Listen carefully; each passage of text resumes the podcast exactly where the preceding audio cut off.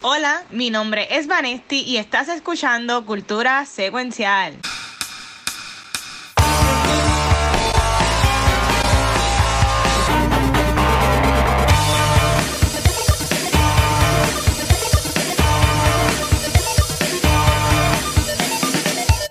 Saludos Corillo y bienvenidos a otro episodio de Cultura Secuencial. Mi nombre es Vanesti y venimos con un episodio probablemente menos largo de lo que están acostumbrados ya. Pero antes de comenzar, yo quiero que el Tracksuit Mafia de Cultura se presente. Coño. Y ya, lo nada, yo, estoy, yo soy el que siempre tiene la puntería perfecta para meter la pata, el chico. Y yo estoy con Yelena, yo quiero mac and cheese, cabucho graham. Ya lo iba a decir eso mismo por el mac and cheese de ojalá, de, antes de la pandemia. No sé si todavía es el mismo, vale, Que yo saben de lo que yo estoy hablando, que era bueno cuando íbamos para shows de Ángel, que estaban espectaculares. Pero mira, como comentó Vanesti, hoy, en la noche de jueves, que estamos hoy, día 30 de diciembre, casi terminando el año, vamos a grabar tres podcasts So, mira, solo hay mi papá que dice bendiciones, salud y muchos nuevos éxitos para el nuevo año.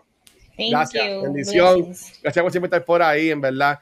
Este, así que hoy sí vamos a, estar grabando muchos episodios aquí. Vamos a grabar este, ahora este de Hawkeye, especial. Y después llega Rafa para grabar los de Back to the Movies, que va a ser este The Amazing Spider-Man y Into the Spider-Verse que no sé, estoy, ahí entre cuál es mejor, Into Spider-Verse o No Way Home, no sé. Ninguna de las dos, Spider-Man 2. Ah, Dios mío, nada. Pero antes de seguir, este, como Steve mencionó antes de irnos live, también, como estamos para terminar el año, estamos a dos días que se acabe el año y estamos casi, casi, casi por lograr nuestra meta de, Extra Life, que son dos mil dólares que nos pusimos como meta.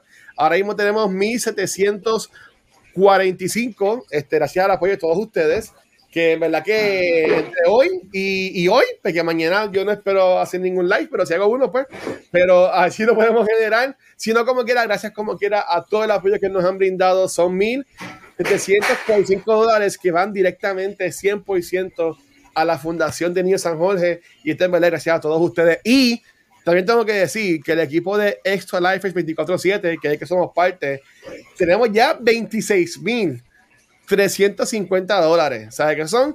27 creadores de contenidos locales de Puerto Rico este, que se unen y hacen este servicio voluntario y básicamente streamean, juegan, crean contenido y a la misma vez pues también recibiendo donaciones por los niños. en verdad que gracias a toda la gente que hace eso y en verdad que el año que viene pues seguiremos por más. Pero en el segmento de que cada vez dura más y más y más como la pandemia. Vamos acá con Washington Watch y yo entiendo que hoy puede que sea un poquito más algo normal porque aquí yo soy siempre bien honesto con todo el mundo. Esta semana se supone que el episodio fuese de una película que salió la semana pasada. Pues esta película la vimos y por lo menos en mi caso, en el caso de Ángel, a mí no me encantó. Este, y a muchas personas tampoco le encantó. Este, alguien está en minoría, pero pues eso lo sabemos ahora. Este, y pues elegimos cambiar el tema y fue que llegamos a hacer el episodio de Hawkeye. Pero aquí en Chico Watch yo voy a evitar lo que he estado viendo, que es The Witcher, para hablarlo después en otras semanas. Pero yo quisiera hablar un poquito de Matrix Resurrections. Esta película que estrenó HBO Max y en los cines la semana pasada, nosotros, gracias a la gente de Warner Bros., fuimos a verla en una función especial el lunes pasado, que Gabriel estuvo en Puerto Rico y nos pudimos ver y nos tiramos fotos y todo estuvo espectacular, bonito y hermoso. Este, pero en el caso mío, voy a empezar. A mí no me encantó la película y a mí me encantan las películas de Matrix, incluyendo la segunda y la tercera. ¿Sabe? Hay gente que odia las, las, otras dos, pero a mí me encantan las tres. La primera es, obviamente, un clásico de cine moderno. Por ahí, yo entiendo que esta película si tú me preguntas a mí, como que está cool la idea, pero para mí no se desarrolló bien. Este, yo estoy acostumbrado a ver, o estaba acostumbrado a ver un niño super saiyajin, así como Goku. Y en esta película lo que hizo fue como que aguantarle las balas a, todos a todos los malos. Como que, como que no sé, quería, quería más. Y como Rafa bien ha dicho, siempre que le he preguntado, este, y también ayer lo dijo en, Beyond the Force, que el, el- trailer nos vendió, por lo menos a mí, y, es que lo comentó para no le más nadie, este, como que una película bien de acción, y esta película no es una película de acción. Esta película es una película de amor, que a mí me encantan las películas de amor, pero yo no estaba me- mentalmente preparado para una película de amor. Maybe, pues, como que me overhype para las películas, y por eso fue, pues, maybe, que no me encantó. Pero a mí no, no me gustó tanto. Este, voy a, voy a preguntarle a Vanesti de Shizo y voy a dejar a Gabriel para lo último, para que nos cuente la experiencia. Así que, Vane, ¿qué tú pensaste sobre Matrix este, Resurrections? Que la viste la semana pasada con nosotros. Este, mira, Matrix Resurrection. Eh, Tres puntitos, pues sí, a ¿tú personas. ¿Sabes qué es lo que pasa? Ah. Yo, yo mínimo, cuando voy a ver una película de Matrix, por lo menos yo voy para ver eh, good action sequences, yo voy para ver quality en, eh, de, eh, la, cuanto a la cinemato- cinematografía, escenas cool, algo nuevo, cosas interesantes, badass. Y yo siento que pues la película no, no cumplió con los estándares que ya la franquicia había establecido. Yo creo que es eso.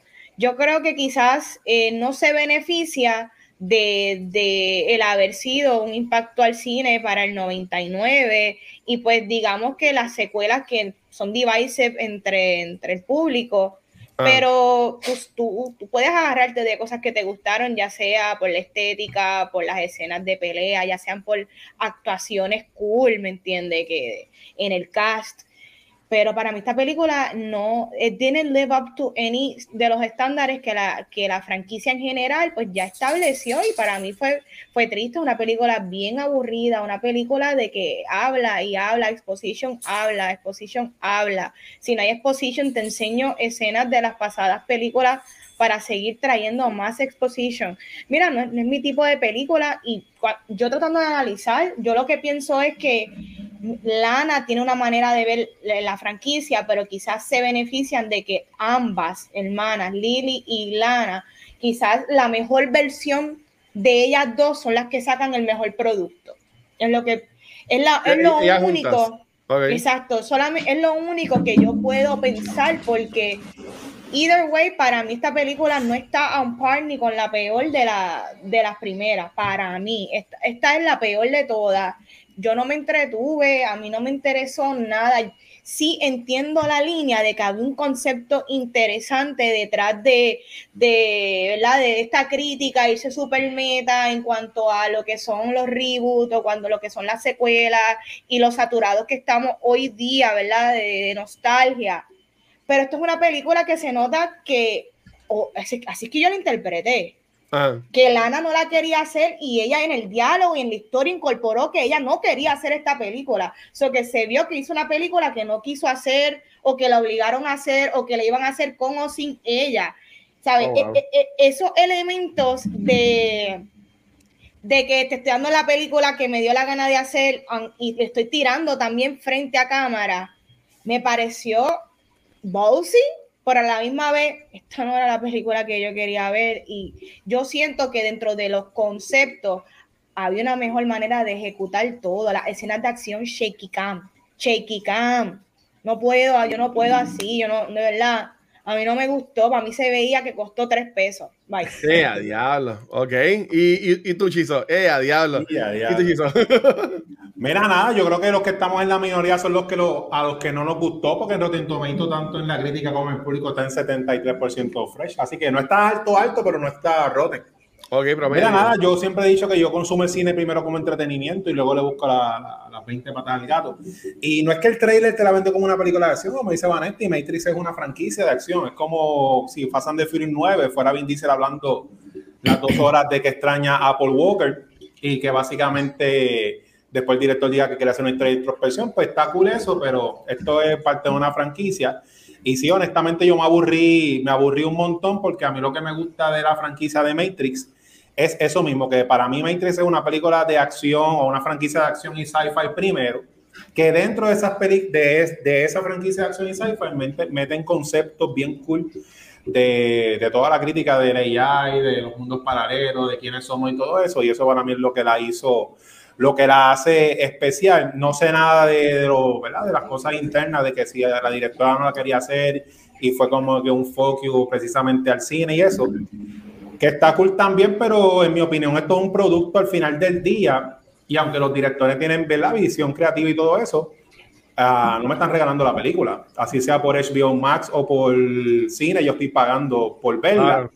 Y básicamente, si fue eso, como yo ir a Facio Pizza y que el, el chef esté enfogonado y me haga la pizza mal a propósito y me la coma y tenga que decir, ah, yo lo entiendo, yo lo entiendo, yo lo entiendo. La película. Y, la, y, y la comes así como quieras. La pizza estaba así, pero es que él la, él la está pasando mal. No, porque yo estoy pagando por un producto, pero la, las ideas que tiene están gufiadas.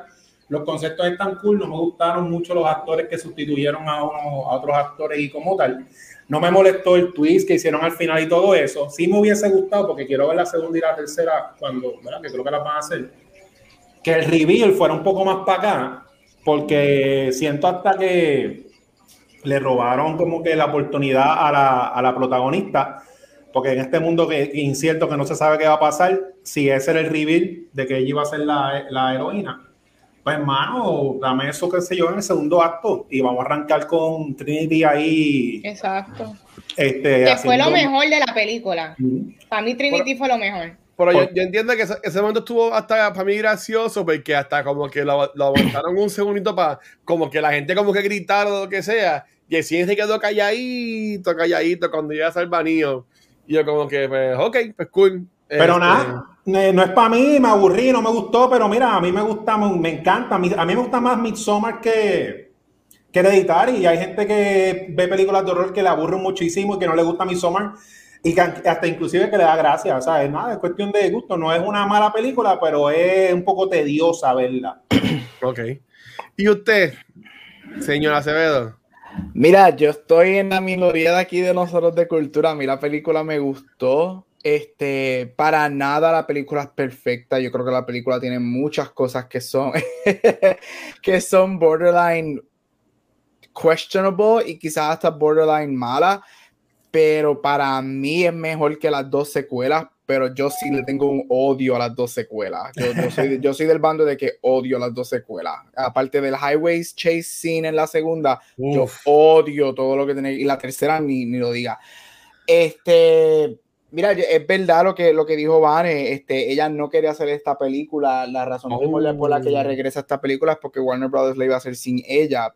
Y ella decidió, o sea, pues si la vas a hacer sin mí, mejor yo hago algo este, porque yo no quiero darte el poder 100%. A mí, yo entré, yo creo que yo se lo había dicho a Rafa y a Luis cuando estábamos en la fila, que yo dije, o, en, o cuando estábamos, este, que nos encontramos antes, yo le dije, ya yo sé, ahí me habían dicho que entrara con la expectativa y a mí me habían dicho que era una historia de amor y no era una película de Matrix como tal. So, yo entré con eso ya sabiendo que eso iba a pasar. Este, a mí me encantaron las actuaciones, a mí me gustaron mucho la gente nueva. Este, no estoy diciendo que todo el mundo fue perfecto, pero me gustaron. Yo encuentro que la película tiene muchas ideas muy buenas que si hacen, sí y cuando hagan la segunda y tercera parte, me gustaría que las exploren, porque esta película yo diría que de todas es la más que sacaba sin darte contestaciones a prácticamente nada, uh -huh. que entiendo que eso es una frustración bien grande de muchas personas también. Este, ya a mí me gustó. Yo sí encuentro muchas de las cosas que yo estoy criticando de la movie es que yo encuentro que la película nos trató un poquito como si fuéramos dumb, porque yo encuentro que la película relies too much en escenas de las películas pasadas y eso a mí no me gustó. Este, porque yo creo que en este punto, si tú vas a ver una película de Matrix, es porque tú sabes lo que es Matrix. Yo, no, yo dudo, yo dudo que alguien vaya a ver esta película y si lo vaya, y si hay alguien que ve esta película sin ver las otras, o por lo menos la primera, ¿ves? That on you. Este, eso sí me gustó. A mí me gustó el aspecto meta. Yo creo que fue, they went a little overboard este, con lo meta. Y yo soy súper, a mí me encanta el, el aspecto meta. Fue super board. Yo entiendo, la primera hora es súper tediosa. Y yo estoy claro de eso. Pero I liked it. Yo para mí, yo creo que esto es lo que Last Jedi quiso hacer y no pudo. Este, y este es esta deconstruction de lo que nosotros pensábamos que la serie de Matrix era. Este, y para mí esta fue un poco más successful que Last Jedi again, para nada es, la, es como que, oh my god, the best movie ever, pero me gustó más de lo que no me gustó, muchas cosas me gustaron, tiene muchas ideas interesantes y quiero ver qué pasa con la segunda y con la tercera. Este, y, pues veremos. Mira, la tercera película de HBO que más viewers tuvo después de King Kong y Mortal Kombat. So, o sea, la gente la vio. La gente, este, exacto. la gente empezó a decir, ay, que es un fracaso en el box office.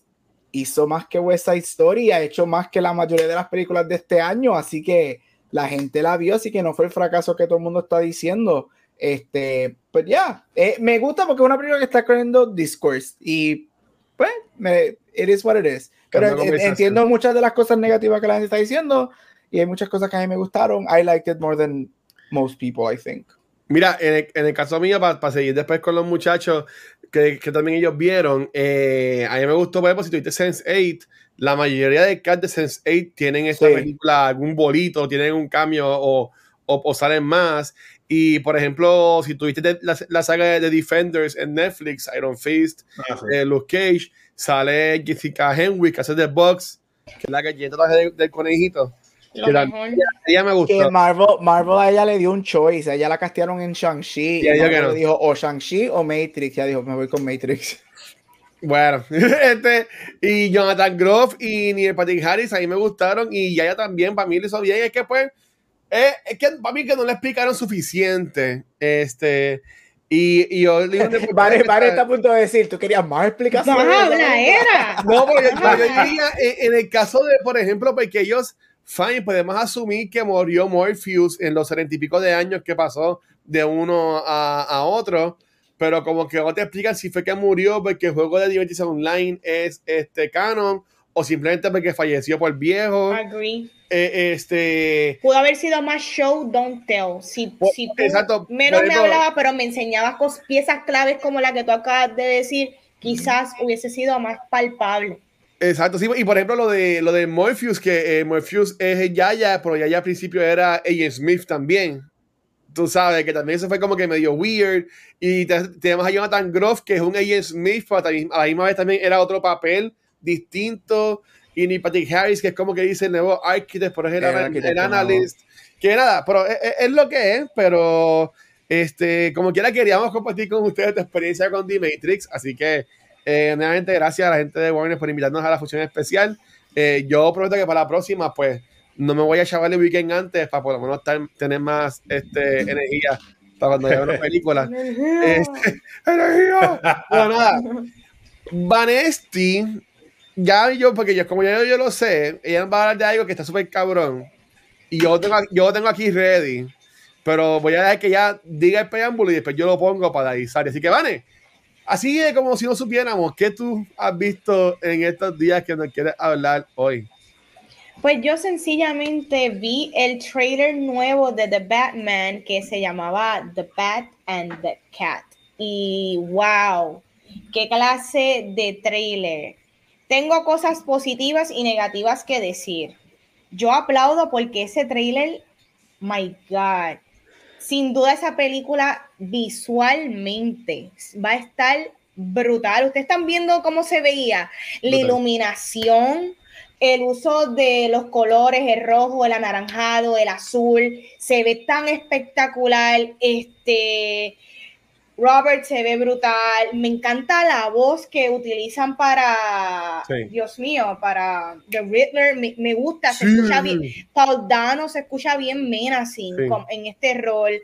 Este, The Penguin se ve cool, pero eso lo, hemos visto throughout todos los trailers que han soltado. La acción en combate, especialmente la que pudimos ver de de Catwoman y Batman me gusta, me gusta que se siente la tensión sexual entre ambos, yo creo que, que se, se nota. Eh, la película se ve brutal, me encanta la, cinematografía, sin duda se ve una producción de calidad y esas son cosas que a mí me gusta ver en la movie. Hay mucho que tengo duda todavía, pero yo creo que eso está bien. Me encanta que la película hay mucho question mark en cuanto a qué está sucediendo. Lo que me preocupa es que este trailer fue muy largo a, mí lo que me preocupa es que este trailer haya enseñado demasiado de la movie y de mm. ciertos elementos del plot que probablemente se hubiesen beneficiado de ver en la movie. Claro, este esto es una película sumamente larga. Yo solamente espero que todo lo que vimos sea el, parte del primer acto y quizás una que otra cosita del segundo acto. Pero para personas como yo, que ya yo estaba sold on the movie, pues yo no necesitaba ver más.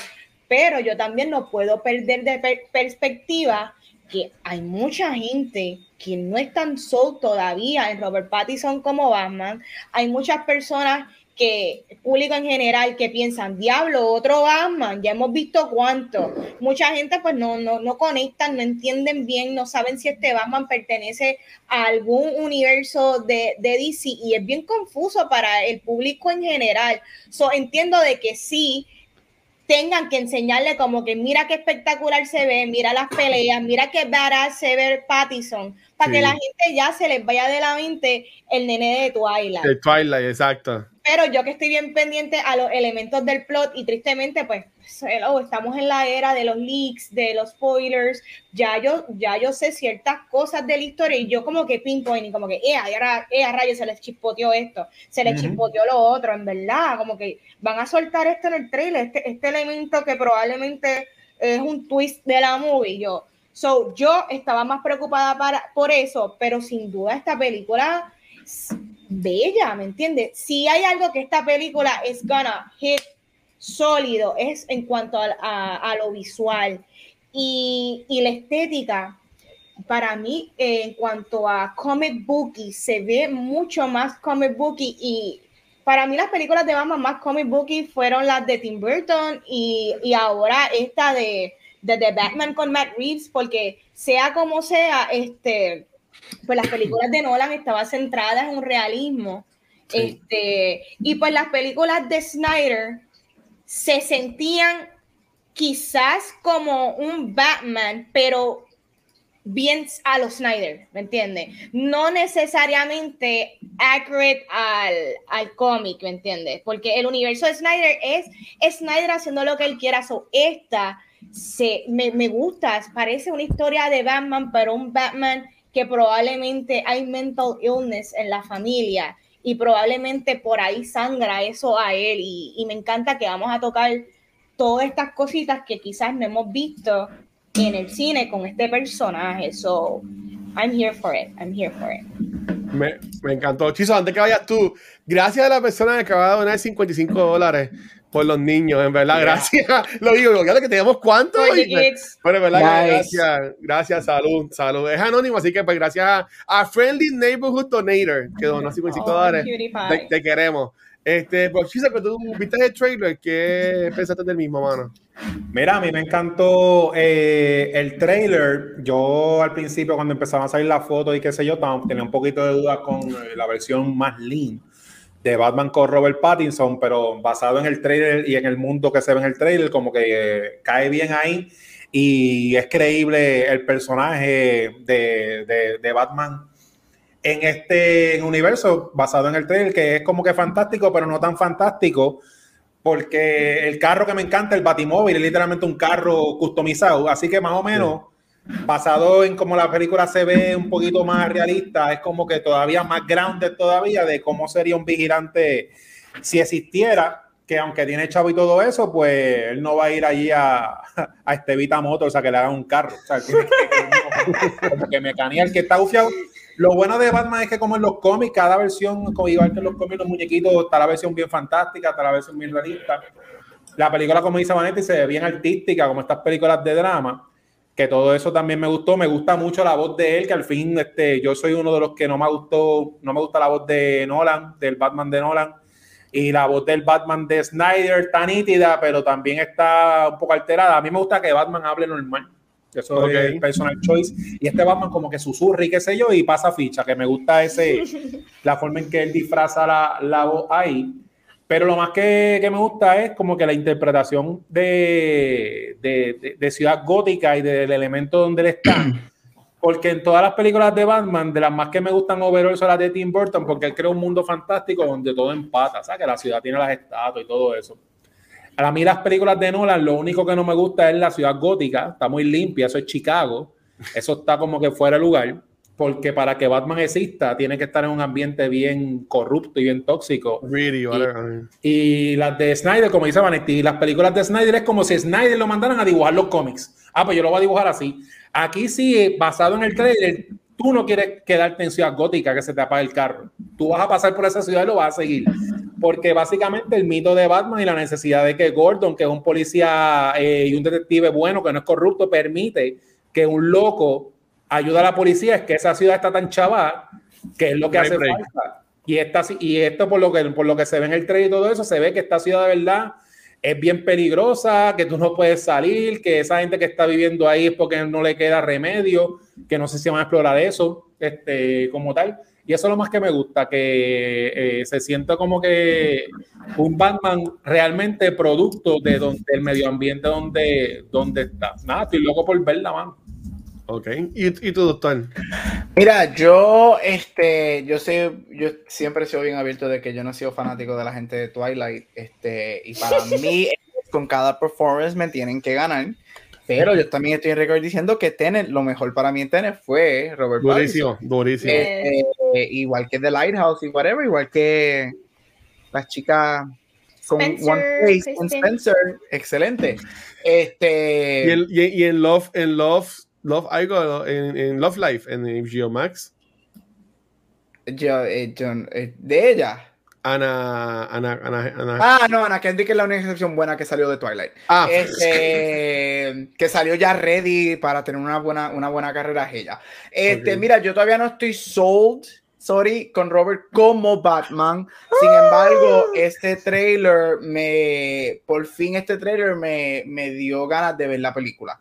Este, el trailer de Hashtag City de hace un año y medio a mí, cool, chill. Ah, se ve interesante, me gusta mucho el Dark Take. Este, puedo ver que aunque son diferentes mundos y whatever, se ve que a- poco a poco están haciendo un thread.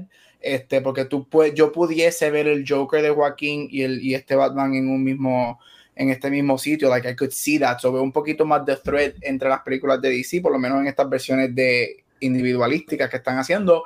Um, a mí me gusta Kravitz, I love her. Este, me gusta, quiero ver su versión de Catwoman. Este, a la gente que está diciendo, ah, pues este trailer, yo digo es la mejor versión de Catwoman. Calm down, porque todavía no hemos visto la película. Michelle, Exacto. Pfeiffer, Michelle Pfeiffer sigue siendo the standard, pero calm down. Este, y Anne Hathaway, obviamente, hasta yo vestido de Catwoman soy mejor que Anne Hathaway. Este, Sí, sí, Overrated, overrated. Demasiado, Pero mira, no, el trailer hizo su función y fue que me pompió para ver la película. Con este trailer dijo que ahora quiero ver la película. Este, lo que sí, la, mi preocupación es cómo ellos van a manejar el balance de Penguin y Riddler. Este, por lo que veo en el trailer, asumimos que el Riddler es el main villain. Este, pero quiero ver whatever. Este, pues ya, hizo, hizo su trabajo en, en, en, en like, ok, ahora la quiero ver. El trailer se ve interesante y ahora sí estoy pompeado para verla. Mira, en el caso mío, yo no, de nuevo, no he visto la película, obviamente, ni nada, pero sí he puesto en YouTube y Reddit y whatever, y lo que dicen por ahí es, y ya hay un video en YouTube de una entrevista que le hicieron a Colin Farrell, de él diciendo que sale bien poco en esta película. Este, así que yo entiendo que me vi lo de, lo de Pingüino es lo que vemos al principio de la película. Este, y después que nos llevamos como que al bad guy, bad guy, que este Paul Dano. Eh, mira, este a mí me encantó. Yo, como siempre hago, le dicho en cultura y no lo vi, lo vi como que horas después de haberlo publicado, cuando lo tiraron, y a mí me voló la cabeza. Yo te diría que, aunque Paul Dano es un, ya es un espectáculo, es un actor brillantísimo, y no sé si Gabriel o no, ella se ha ganado un Oscar o algún premio, No, Porque- no sé nada. no se ha ganado nada, porque tipo es un caballo. No. Este, pero escuchando en el trailer, enseguida ahí me transportó a Heath Ledger como Joker.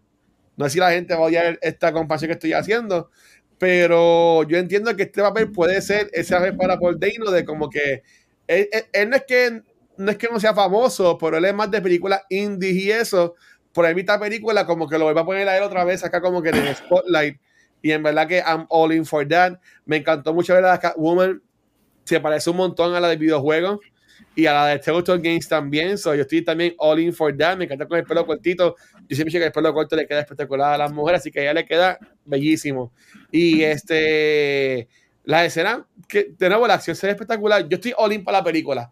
Pues este trailer me convenció full de que esta película va a estar súper cabrona. Lo que fue Spider-Man para este año 2021, yo entiendo que para 2022 están en pelea lo que es este Doctor Strange y ahora The Batman.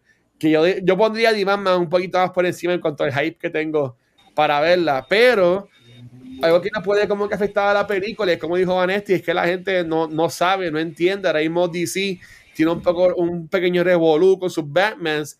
Eh, ben Affleck sí va a salir en la película de The Flash, pues ya le confirmó a DC de que él no va a volver a ser Batman nunca. Ella en entrevistas dijo que él no va a hacer más personajes de IPs existentes. Este, y por tal razón, eh, Batman de Michael Keaton es el que va a salir entonces en, la película de Batgirl que ya la subieron de HBO solamente, también va a salir en el cine, como la de Blue Beetle. So, que, o sea, como que ellos, como que están viendo cuál es su Batman y ahora mismo estas películas de Robert Pattinson solamente es un standalone movie como están vendiendo, aunque seguro tiene que haber alguna cláusula en contra de algún lado que le van a dar millones de millones de dólares para que vuelva a hacer otras películas más. Este, por esta gente como que no sé. No sé, pero como que vi un reportaje hoy de que ellos están como que buscando quién sería su Batman y entonces en adelante y entiendo que Michael Keaton es espectacular, pero ella está también viejito. Y a menos que vayas a poner a Leslie Grace al frente como Batgirl, siendo como que Bad Person de DC Comics como que clave, pues vamos a ver qué puede pasar ahí. Pero, pero ya, yo estoy all in por el trailer y en verdad que me gustó un montón. Pero, siguiendo, que ya vamos para casi una hora. Chizo, ¿y tú? ¿Qué has visto en estos días, mano? Mira, nada, rapidito. Yo vi Don't Look Up de Netflix, que es la película de estos dos astrónomos que descubren que un meteorito va a destruir la vida en la Tierra en seis meses. Y bien contemporáneo con todo lo que está pasando con el COVID, como nadie le hace caso en cuestión del gobierno, lo usan como un circo mediático y hacen todas esas cosas para como que para picharle y para no hacerle caso en oposición y contra. Y mano, la experiencia que yo estoy viendo esta película, esta película es bien over the top este, como tal. Básicamente es como si fuera una parodia y en cosas personales, cuando las películas sean muy over the top, a mí me sacan un poquito de la, de la película. Y cuando se estaba poniendo bien ridícula, ahí mismo a la vez me estaba acordando de todo lo que pasó en la vida real hace cuatro años con el presidente que estuvo, que mandó literalmente a que la gente se, se pullara cloro y cosas así. Y volví a decir el grande y era una comparativa de que así de ridículo es que estamos viviendo en los tiempos actuales eh, la película, y en especial con lo que, lo que pasó ayer, que el CDC dijo que ahora en cinco días tú dices sana, sana colita de, rana y ahora tienes COVID.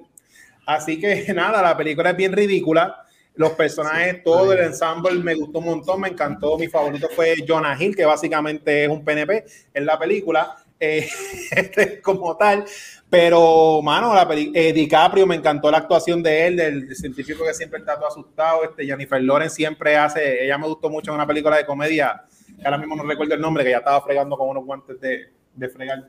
Ah, American Hustle. Esa misma, esa misma. Y ella le metió en Y nada, este, las opiniones todas, me encantan toda la conversación que tiene la película en las redes sociales, que la gente dice, ah, es una parodia de lo que, o hay gente que se va bien deep, que es una metáfora, hay gente, mira, eso no es una parodia el mismo científico este, Neil deGrasse, ¿cómo que se llama? Él dice que esto es un documental y básicamente, tristemente, esto es lo que, lo que yo he opinado. Básicamente Estados Unidos todo es Tiger King, con los malos que menos. Y esta película, pues, otra demostración de, de, lo que estamos viviendo. Y esto me dio estrés, me dio ansiedad, pero al final me dio paz. Ya yo estoy en la religión de Gabriel, que venga el meteorito. Yo estoy bebiendo, bailando, gastando dinero y comiendo lo que no me hace bien porque cuando venga esa noticia, si no detenemos, como dicen los mismos del gobierno, un simple catarro, imagínate cuando pasa algo de verdad. Así que no vamos a sobrevivir. Así que yo estoy ahí bajando el Q de Netflix antes de, antes de que todo esto se acabe. Estamos todos muertos. Mira, es una pena que no pudimos hacer un episodio de, esta película, porque obviamente caí en un tiempo que hay un montón de licencias a la misma vez. Por esta película yo la vi y ahí me encantó. Yo, para mí es una sátira de lo que estamos viendo ahora mismo y como si no el director que sus películas también, en una como criticó también mucho lo del stock exchange, ¿sabes? Que para mí que ese es el, modo operandi de él, por decirlo así, pues entiendo que le quedó perfectamente bien y obviamente para mí que el cast que estaba, ellos sabían para lo que iban y se lo disfrutaron y lo crearon, que a mí espectacular la película. Me encantó que sale el que hace detective de Brass en CSI, que es el del, el del Navy del principio que le, que le cobra las papitas a Jennifer Lawrence. Y después ella está toda la película con esta pendeja de ¿por qué me cobro las papas? ¿Por qué me cobro las papas? Eso ahí me encantó. Pero en verdad que la película es tonta, pero para mí que eso es, es como hasta la de Nights, por decirlo así por el estilo. O sea, son películas que son así, pero que yo entiendo que les quedó brutal. Este, ¿Ustedes la vieron, Vanetti y Gabriel? Mira, ¿sabes qué es lo que más me ha entretenido de la película? Es ver cómo los críticos se han tenido que jalar los pelos porque ellos han destruido esta película, pero a la gente, le encanta. Que, quien, tú pensarías que no les gustaría este tipo de película, la gente que la ha visto en Netflix, que son nuestras abuelas, nuestras mamás, nuestros tíos, mi sobrina que con mi hermana, les gustó. Y se la han tripeado y me han dicho, diablo, yo me reí un montón de esa película, la loquera, pero diablo, actuaron bien también, que si esto. Y yo quiero saber como que los críticos se han ido como que voy a tomar esto bien en serio y la voy, la tengo que, qué sé yo, criticar como si fuera una película de A24. Mira que ese Chávez, oye, ellos no han visto otras películas de Adam McKay, que él hace mucho este tipo de, de sátira y crítica, de que esta es de las más absurdas loquitas de él. Sure. Pero it's a genre. Y para mí, especialmente estando en Netflix, para mí funcionó. A, mí me entretuvo. Se sienten momentos largas, como que dice, esta película no acaba. pero estaba viéndola en casa y yo le daba pausa y después en dos horas la seguía viendo y me seguía riendo y para mí Jonah Hill se la comió. La película es hit or miss según tú toleres el personaje de Jonah Hill. Porque si, de, los, de todos los personajes que son locos, él es el más loco en el sentido de las cosas que dice en la posición donde él está. Mm. ¿Ustedes vieron el after sin de él? Sí, ma. Sí. Al garete. La hija, la hija subscribe y cabrón, todo el mundo vuelto. Como que yo no sé. Pero eh, pues para mí funcionó, pero la batalla entre los críticos y el público y que los críticos siguen barriendo la película me da una risa. Diablo, qué papelón, qué papelón. No, mira, y, antes que vaya Gabriel, ahora la pelea nueva en Twitter es de que América Chávez este, supuestamente no es latina enough la que va a salir en Doctor Strange. Por lo que estoy viendo por ahí en las redes. ¿Cuál es América Chávez? La que sale en Doctor Strange, que es la que tiene la estrella en la espalda en el jacket. Yo no voy a decir básicamente, este, ella, también se hace como que se, transporta, pero en vez de círculo, hacen estrellas. Espérate, pero América Chávez no es el personaje de lo que, de, de lo que castearon para las la, de Disney Plus, la serie. No, ella va a salir en, en, en la película de Multiverse of Madness. Salió en el trailer. Oh. Y están quejando de que no, es latina enough. Yo como que pues no, no entiendo. Pero nada, la gente, como dice Gabriel... ¿Quién decide eso? Y se lo meten yo y se sacan latinos somos los que decidimos eso, no white people. Pero nada, es lo que es. Y Gabriel, ¿y usted? ¿Qué pensó de esta película? Mira, Don't Look Up, si vieron mi Facebook, es mi tercera película favorita del año. A mí me encantó. Yo siempre he sido fanático de McKay. McKay siempre ha sido súper divisive con los críticos este crítico, fuck you, eres, eres mi primer pre, pre, pre, fuck you award, de verdad, porque, este, mano, esta idea de que, por eso es, que la gente siempre hay una distinción, y mira, yo soy alguien que leo 600 mil críticos, y me encantan leer muchos críticos, pero esta idea, a veces los críticos se van por esta línea de que se quieren hacer mejor que la gente, y empiezan a tirarle a la gente, ¿por qué te gusta esta película? Si es una mierda, fuck you, mano. A mí me encantó la película, el caso está cabrón, este, a mí me encanta el mensaje, es verdad, esto es un documental. Este, Leo, Leo debe hacer más comedias porque él me encanta como las comedias. Su última full on comedy fue Wolf of Wall Street y es uno de mis performances favoritos de él. Me encantó volver a ver a J-Law regresar este, después de su, su, break de tres años. Este, por fin nos dieron a Meryl Streep como la presidenta. Hello. I'm sorry, Jonah Hill se come la película, pero que Blanchett no se queda atrás como la reportera. Ya, y el señor Mike Rylance también. Y Mike Rylance como la versión de Steve Jobs. Con, está brutal. a mí me encanta. Mira, a mí me encantó este Sí, yo diría que quizás una de las cosas que yo, porque no es perfecta la película, pero aquí yo no hago mi lista nunca por what is the best, yo hago my favorites. Este, y yo diría que sí, yo lo hubiese cortado unos 15, 20 minutos. La maldita canción de Ariana Grande la tengo en repeat en Spotify, me encanta y yo espero, yo quiero, la única razón por la que yo quiero que entre, esa canción está en el shortlist de los Oscars de mejor canción. Yo quiero que sea nominada en la 5 para que, la en vivo yo quiero ver cómo ellos censuran esa canción para cantarla a los Oscars live. Yo tengo que ver esa canción live. Mira, me encantó una de las mejores del año, me encantó el ensamble, el mensaje está cabroncísimo. I love it. A mí me encanta McKay, me encanta su sátira. Este, y la encontré súper funny. Yo encontré que la película es actually really funny. Este, y como dije, Leo y también J-Lo deben hacer más comedias porque son muy buenos comediantes, muy buen comic timing. Y mucha de esta película fue improv.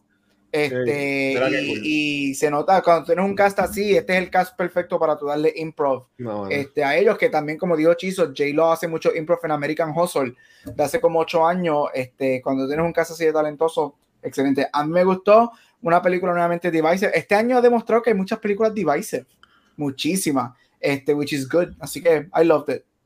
Como Venom. Mira, y Galita, que estás ahí, ¿qué te has visto en esta semana? Mira, hablando de un documental, este, rapidito, porque llevamos para 3 horas y 49 minutos. este, en Netflix hay una película que salió que se llama Death to 2021. Yo no sabía que esto existía. Me di cuenta después que vi esta que hicieron una el año pasado. Yo no sé cómo eso a mí se me pasó por el radar y la vi rápido después de esta. Es básicamente, es como, actually, como un Don't Look Up. Es una parodia este, de situaciones que, están, que han basado con archival footage de todo lo que ha pasado en el 2021. Es súper corta, lo que dura es como una hora y cinco minutos, que la ves súper rápido. Este, creo que está trending en el top 10 de Netflix. Yo me reí, yo a mí me encantó. yo estaba al borde de lágrimas riéndome y también cuando se acaba yo dije, damn, this is really sad porque es verdad. Todo lo que está en la película es verdad. We suck as human beings. Este, eh, lo que hace es que te enseña todas las situaciones que han pasado mayormente en, Estados Unidos, pero alrededor del mundo, eh, este, utilizando lo que pasó en el Capitolio a principio de año como su main base.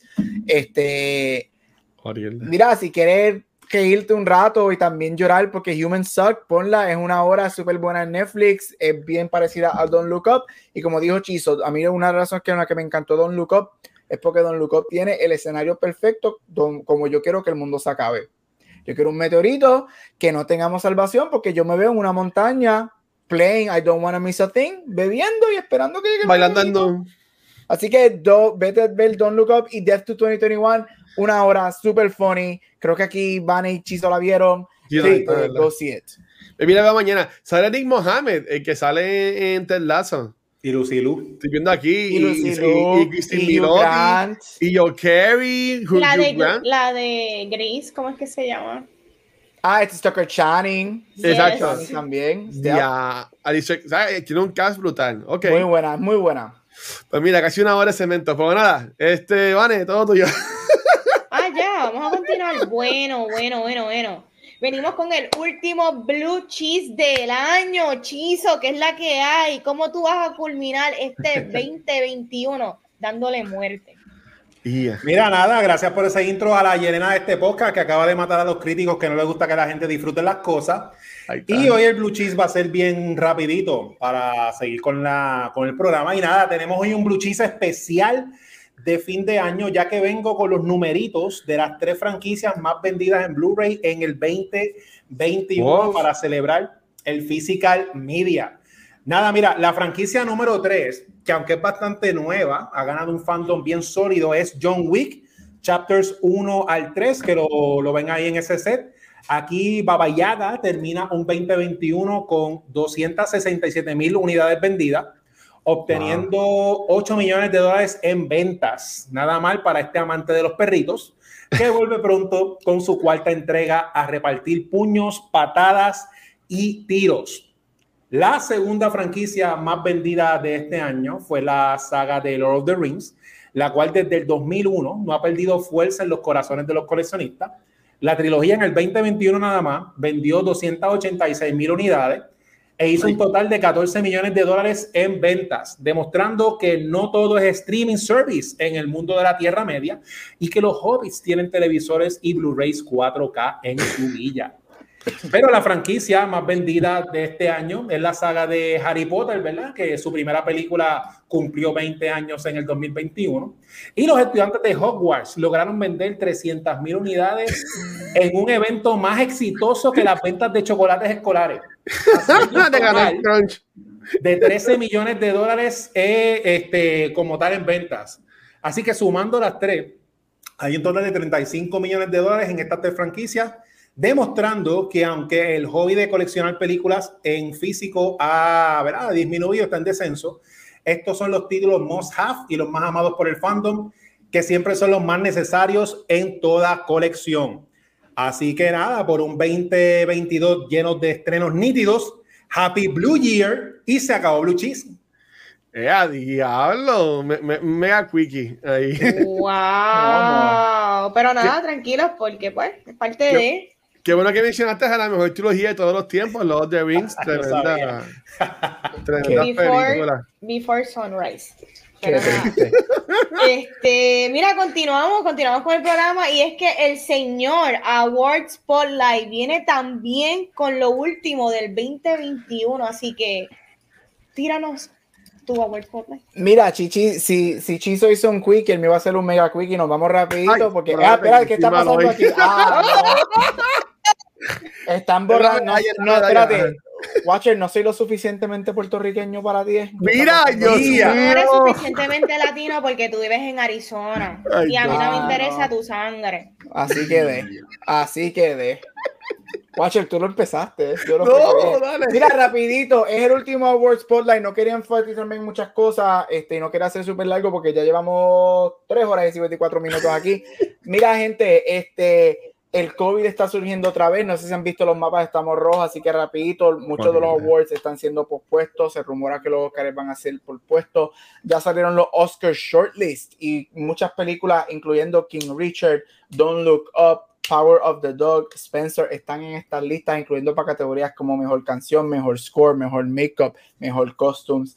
Um, Eyes of Tammy Faye también es otra que está en varias de esas. La sorpresa fue que Cruella actually made it en tres de esas shortlists, que me gusta que una película que es de Disney Plus y que salió hace mucho tiempo al principio del año, no ha sido um, forgotten, especialmente porque yo creo que Cruella para mí da uno de los mejores costumes del año y a mí me encantaría verla nominada en eso. Así que eso es un súper resumen. Algo sí que quería decir relacionado a Award Spotlight. Yo me enfoco mucho obviamente en películas de quote unquote premio que quizás son un poquito más difíciles de encontrar, pero para cerrar el año yo te invito mientras te sientas seguro y sea safe para hacerlo. Ve y apoya este, muchas de las películas independientes. Yo soy alguien que me gusta relajar mucho con Watcher y me gusta criticar Marvel, pero todas esas películas son grandiosas, pero también películas como Spencer, películas como Lamb, películas como Pig, películas como The Green Knight, son películas que se deben apoyar este, para tenerlas en el cine. Así que si te sientes cómodo en ir a un Fine Arts o ir a ver una película que no necesariamente tú verías normalmente, no es, no es una película de superhéroes, sal de tu zona de confort, ve a verla. Si no te sientes cómodo, ya ahora están saliendo con todo lo del COVID. Muchas películas están saliendo 30 días o 45 días después que salieron en el cine, que las puedes conseguir en VOD. Ese es mi Award Spotlight por hoy, pleading que apoyes el cine que no necesariamente quizás tú saldrías a ver un viernes con 50 personas alrededor tuyo. Apóyalas porque te, te aseguro que vas a encontrar little diamonds y gems escondidos en estas películas. Este, puedes ir a mi Facebook y he hablado de muchas películas en estos últimos días y series de televisión que quizás no has visto, dado la oportunidad. Aquí los chicos también hacen lo mismo. So, Award Spotlight se acabó este año. Te veo el próximo año y vengo con muchos Oscars cuando empiece porque hay award shows por mucho por los próximos tres meses. See you later. Bye. Ahí está. Mira, me voy a cuadrar un segundito como siempre hago. Yo vi, gracias a la gente de Fine Arts y Caribbean Cinema que nos invitaron el lunes, vi The Tragedy of Macbeth. Eh, esta película es de Apple TV y estrena en Puerto Rico, estrena el sábado. El sábado es uno. El primero. Estrena el 1, el 1 de enero de 2022, estrena en Fine Arts, en la película en, en Apple TV, estrena el 14 de enero.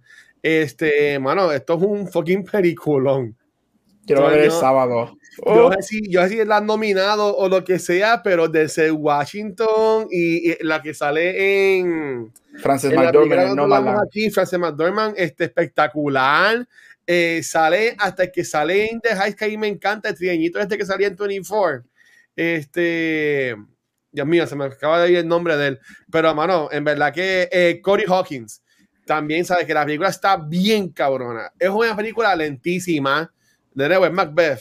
Es Este, Shakespeare. Yeah. es Shakespeare y es básicamente la obra. Ellos se van hablando eh, en ese viaje y toda la cosa, pero está que brutal. A mí me encantó la película. Eh, estrena el sábado en Fine Arts y estrena el 14 de enero en Apple TV Plus. Así que en verdad que ya que Gabriel comentó eso de, apoyar las películas independientes, este, te invito a que vayas en verdad y, y la apoyes, en verdad.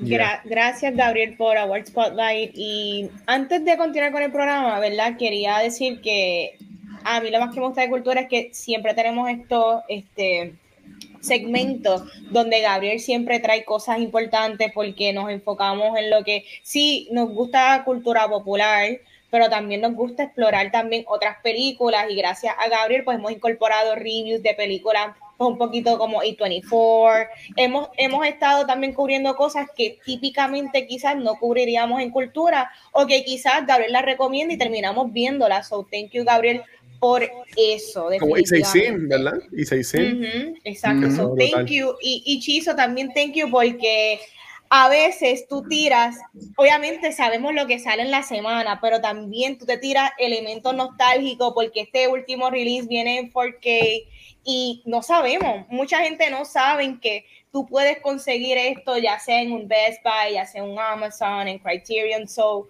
me gusta que cultura no es solamente hablar de lo que sale en la semana, también tocamos muchas otras cosas que mucha gente no sabe. So, gracias a Shizo yo tengo The Stand en Blu-ray. Uh, Todavía no la he visto, uh. la tengo ya.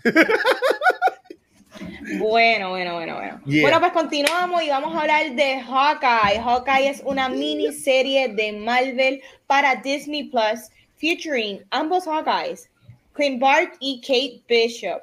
La serie comienza justamente un año luego de los acontecimientos de Endgame. Y vemos cómo en ambas, ¿verdad? Cómo ambos Hawkeye se unen para combatir ciertos enemigos en común.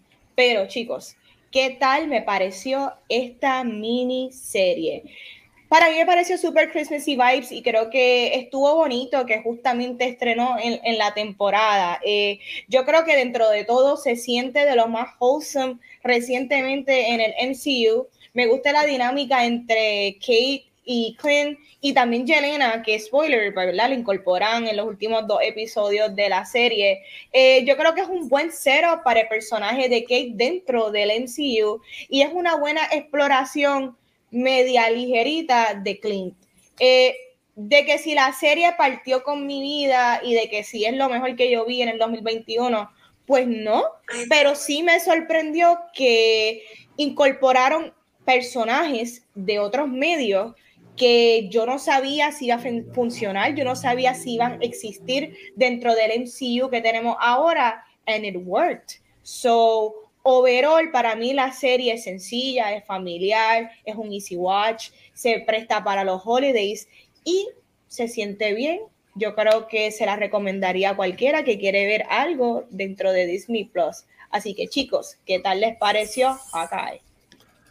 Y Yeah, mira nada, como Marvel un sabido que hace un montón de cosas y lleva como 27 películas y ya como 4 o 5 series. Ellos tienen la ventaja de que se pueden ir por cualquier género, cualquier estilo. Y básicamente esta serie, eh, lo voy a decir esto de buena manera porque yo soy bien fanático de lo que voy a decir, es como que la versión CW de Marvel. Una cosa bien light, bien relax dentro del universo de ellos. Y mira, la serie a mí me gustó por eso mismo, porque ahora mismo, a lo mejor cambio en tres meses, pero ahora mismo yo lo que quiero ver es cosas fáciles, cosas digeribles. Yo quiero este mantecado por los ojos. Y nada, este como es básicamente el universo de Marvel, que ya conocemos estos personajes y todo esto, sigue expandiendo la, la historia. Me gustó, como dice Vanetti, que de, de la época de, de, Navidad. Yo este año no vi muchas cosas navideñas, pero este feeling navideño en la serie estuvo bien nítido. Me gustó el estilo de la serie porque las que hemos visto en Disney son bien variadas en WandaVision y Winter Soldier. Esta es como que más, más pequeña, más o menos comparándola como cuando Netflix hizo Daredevil y este, Jessica Jones, que es como que el Everyday como tal, eh, incluyendo a Hawkeye, que es uno de los Avengers, pero que es el Avenger humano. Pero sí, definitivamente, Hayley Steinfeld, ya lo estoy viendo IMDb, si se buscan ahora la, la foto de Jeremy Renner, esa foto tiene que ser como el 2004, se ve bien joven ahí. Bendito. Pero nada, este, Hailey Kate Bishop me encantó ese personaje nuevo, quiero ver más cosas de ella, me gustó mucho la dinámica, las motivaciones que ella tiene de que se inspiró en, en Hawkeye. Y nada, la serie la encontré bien bueno como un complemento. Básicamente es un live action de What If. O sea, una serie que está ok, se puede ver. Eh, y, y, si no, no necesariamente que la, tienes que ver completa, pero si quieres ver todo de Marvel y lo que está haciendo Marvel, pues este, pasa, pasa ficha. Y Yelena, Yelena aquí sigue brillando, que fue de las pocas cosas que, que fueron buenas de Black Widow. Y este, aquí lo hizo muy bien. Y otra cosa que Marvel tiene de ventaja, incluyendo a Winter Soldier, que a mí no me gustó para nada, que aunque a ti no te guste algo de Marvel, como todo tiene que ver con la misma historia y el mismo universo, cuando salga otra cosa a lo mejor en el futuro, si es mejor o qué sé yo, pues complementa. Pero esta serie estuvo buena, estuvo, estuvo chévere para ver. A mí me gustó. ¿Y tú, Gabriel? Mira, para mí, que fue la sorpresita del final del año. Me gustó muchísimo, súper entretenida. Este, al mismo tiempo, pienso que es un poquito forgettable. No es algo que yo clicaría para ver again. Este, pero súper chula. It works, por favor. Funciona como una miniserie. No necesitamos un segundo season de esto. Déjenlo a los WandaVision y déjalo en un, en un limited series y se acabó. Este me gusta que por lo menos fue la conclusión, por lo que yo entendí, la conclusión de Hawkeye en el Marvel Cinematic Universe y yo creo que fue muy buena porque siempre ha sido desde Ultron, creo que es cuando vemos, lo vemos como Family Man por primera vez, este, siempre ha sido el Family Man, eso me gustó. Yo creo que donde la serie, la serie para mí donde peaks y donde la hace espectacular son las mujeres. Este, tienes a Vira Farmiga, que para mí esa mujer hace una villana espectacular, este, y esa mujer es bien, es bien ethereal, a mí me encanta, y los costumes que le pusieron a esa mujer en este show espectaculares, pero las estrellas aquí son Haley Stanfield y Florence Pugh, este, nuevamente Haley Stanfield hace su debut en el MCU, este, tremenda adición, este, sigo diciendo que se van para hacer, nos van a dar Young Avengers con toda esta gente, este, y Florence Pugh, que para mí, fue, como digo Chizo, para mí Florence Pugh fue la estrella de, de Black Widow, Florence Pugh nuevamente demuestra que ella es la lo que fue Jennifer Lawrence en los 2010, es Florence Pugh ahora. Ella es la, la actriz de su generación. Este, Florence Pugh entra en dos episodios y se come ese show. o sea, se come, se echa todo el mundo en el bolsillo en ese programa. Este, tremenda actuación, tremenda química con Haley Steinfeld. Tremenda. Algo que he visto en los últimos dos o tres días es este, muchos compilation videos de sus escenas en YouTube diablo, la química entre las dos es espectacular. esa escena de mac and cheese es como que, yes, me encantó. Muy buena. Este, como dijo Juan, es un Christmas show. Este, este es el Die Hard de Marvel. Este es el Die Hard de Marvel. Es un, es un surprise Christmas show que se supone que no sea un Christmas show, pero lo es. Este, yeah, it was good. Este, digo forgettable, not in a bad way, pero no es algo que quizás vuelva a darle clic para play porque no, no, no cambia fundamentalmente el, el, universo. But it's nice. Y para terminar, yo necesito que Marvel haga, después del COVID, Rogers the Musical en Broadway en vida real. Porque eso necesita pasar. O sea, eso para mí fue espectacular. Y curos para ellos porque todos los actores que salen en el musical son actores y bailarines de Broadway de verdad. Este, eso, está súper chulo. Um, ya, it was nice. Me gustó. Una sorpresita nice del año. Qué brutal. Mira, eh, sí, a mí la serie me encantó. En verdad, no es la mejor, este, pero para mí es la. Puedo decir. Sí, lo, lo puedo decir. Para mí es. Bueno, comparado con Loki, es la única que stick the landing a lo, a lo último del episodio. ¿Sabes? Que aunque ella siempre se mantiene como que igual, no tiene momentos espectaculares y nada por el estilo. Este, pero para mí que el final de la temporada o de la serie eh, fue muy buena. Al contrario de, por ejemplo, WandaVision, que el último episodio para mí fue flojito. Igual el de Falcon Winter Soldier, que también el último episodio fue también, para mí, también flojito. Este, el de, el de, el de Loki, pero lo salva que sale este. Um, Kang, por decirlo así, al final. Y, y, pues este, pues, tiene reviews de Kingpin y tiene también cuando entra Yelena. So que para mí que esta serie es la primera del MCU que all around, aunque como dijeron, es como que del montón, pero se mantiene y es buena. Es la vieja confiable, como por ejemplo. Eh, tiene acción, tiene comedia, este, como dijo Gabriel, muchachos también tiene ese elemento de iHeart porque es greedy, tiene a este personaje que no quiere estar, no es que no quiera estar ahí, pero este héroe que como que está cansado de la vida y quiere simplemente estar con su familia y descansar en Navidad, pero le siguen pasando cosas y pues como él es así de, de dado, de que quiere apoyar y salvar a la gente, pues se lanza a apoyarse a Kate Bishop. A mí me encantó Hailey Seinfeld, esa mujer es espectacular. Eh, desde, yo la vine a ver a ella en, en Pitch Perfect. Sé que está desde antes, pero cuando vine a distinguirla, ella fue en Pitch Perfect y desde ahí, como que siempre que ella sale, como que wow, Florence Pugh, espectacular también. Ahí me encantó ella. Este, el acento de ella no, no, me encanta, pero está cool como quiera el personaje. Y que siempre le decía Kate Bishop, el nombre completo y toda la cosa. Y como que ella podía ser la más cool con, con, con Kate, pero dejaba saber como que, mira, voy a matar a Clint, pero podemos hanguear, ¿tú me entiendes? ¿Tú quieres hanguear? podemos hanguear, pero ya mismo en media hora lo voy a matar a él, ¿sabes? Que él estaba bien claro.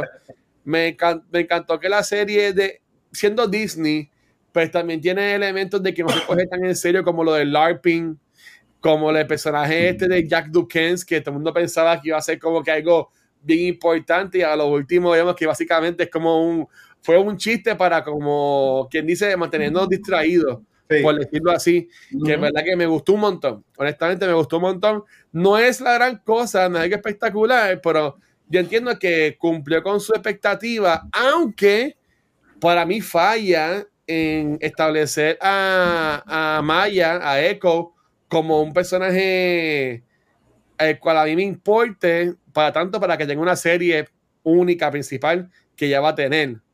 Mm. esa es como mi única preocupación. Pero por todo lo demás, a mí me gustó mucho la serie y en verdad es para mí de las mejores que tiene ahora mismo Disney Plus del MCU. Eh, pues como no quiero que el programa sea tan largo, pero antes de hablar de los topic garbage, quería preguntar rapidito, eh, ¿cómo ven, y esto es cultura, y ustedes saben que hablamos de spoiler, ¿cómo ustedes eh, interpretan y cómo ven la incorporación de Kingpin dentro del, de esta serie, cómo la incorporan de, de las series de Netflix a traerlo acá. Y si ustedes ven futuro eh, de participación de él, en la, no tan solo en las series de Disney Plus, pero creen que lo vamos a ver en alguna película. Yo voy a arrancar diciendo de que, I mean, historia centrada eh, eh, en este tipo de cosas de, de, de, mafia, de control de ciudades, este, en cuanto a problemas policíacos eh, y todas esas cosas, yo siento que pues King, Kingpin funciona. ¿Cómo podría estar quizás en películas? Pues no sé, pero tampoco, ya hoy día Marvel no es weird porque películas pequeñas siempre terminan saliendo 500 personajes, ¿me entiendes? So, ¿de qué manera tú lo puedes traer? De tantas maneras, ¿me entiendes? Como subplot de una historia o de cualquier cosa. So, yo no me rompo mucho la cabeza en pensar cómo lo van a incorporar en el resto del universo o solamente se va a quedar aquí en estas historias pequeñas. Me da igual, porque en esta versión de Hawkeye, it worked. So, ¿sabes? Para mí estuvo bien. Pero ustedes, ustedes como que se rompen la cabeza con eso de que, ¿y cómo esto va a seguir? ¿Y cómo, y cómo esto y lo otro? ¿Qué ustedes creen? No, yo en lo personal no, no me rompo porque basado en el source material, ¿verdad? Que son los cómics, esto también ha pasado. Este, personajes como Deadpool y como el mismo del Devil en sus propios títulos son un ejemplo, porque una de las críticas que ha tenido Kingpin es que no es tan violento como el de la película de Daredevil, eh, como en la serie. Pero Deadpool tiene sus cómics violentos y sale en el cómic de Spider-Man de invitado y ahí es PG y qué sé yo, y lo vi más o menos así. Porque Kingpin está teniendo una conversación con una asociada, él no, le tiene que, no la tiene que decapitar y él no es pecado ponerse camisas hawaianas. Mi opinión es que cuando esos personajes, igual que del Devil, que estén las películas ya sea de Marvel, de Spider-Man o lo que sea, o de Doctor Strange, whatever, van a hacer la versión PG y mi opinión es que ellos van a aprovechar todo esto del multiverso y de los hechizos locos que está haciendo Doctor Strange para mezclar todas las cosas que existen y como existe Hulu, yo no veo a Kingpin ni a Daredevil en películas completas full para ellos, a menos que la película de Batman haga 500 mil millones de dólares y ellos quieran hacer la competencia en películas. Yo lo veo más como que Daredevil continúe en una serie de, de Hulu, Kingpin en Hulu mate gente con las manos Pero cuando vaya, a lo mejor salga en el Season 2 de Falcon y Winter Soldier, pues está viendo arte, porque al tipo le gusta el arte y cosas así. Así que, igual que en los cómics, que depende el streaming service o el rating de la película, el personaje pues funciona. A mí me gustó cómo salió. Vincent Dinofrio dice que es el mismo desde el Devil, como tal, que ese personaje es ultra violento, pero aquí en, en, en Hawkeye a mí no me molestó para nada su, su participación, porque él está hablando con la, ¿verdad? Con, con, la doña, como que haciendo negocios. Si los matas a todos, no va a tener como que negocio como tal. Así, que así como yo lo veo. Ok. Eh, Charlie Cox. Charlie Cox viene con su show de Daredevil y yo veo a Kingpin entrando ahí. Ahí es donde yo, yo lo veo. Yo no creo que ellos van a traer a Vincent y a Charlie para no ponerlos juntos en algún momento. Este, como digo, Chizo, hay que ver qué versión nos dan. Yo no creo que Marvel se va a ir al. Bueno, no, no, no es que creo. Ellos dijeron que lo único R-rated de ellos va a ser de este Deadpool. Deadpool. Todo lo demás se va a quedar como, como siempre lo han hecho.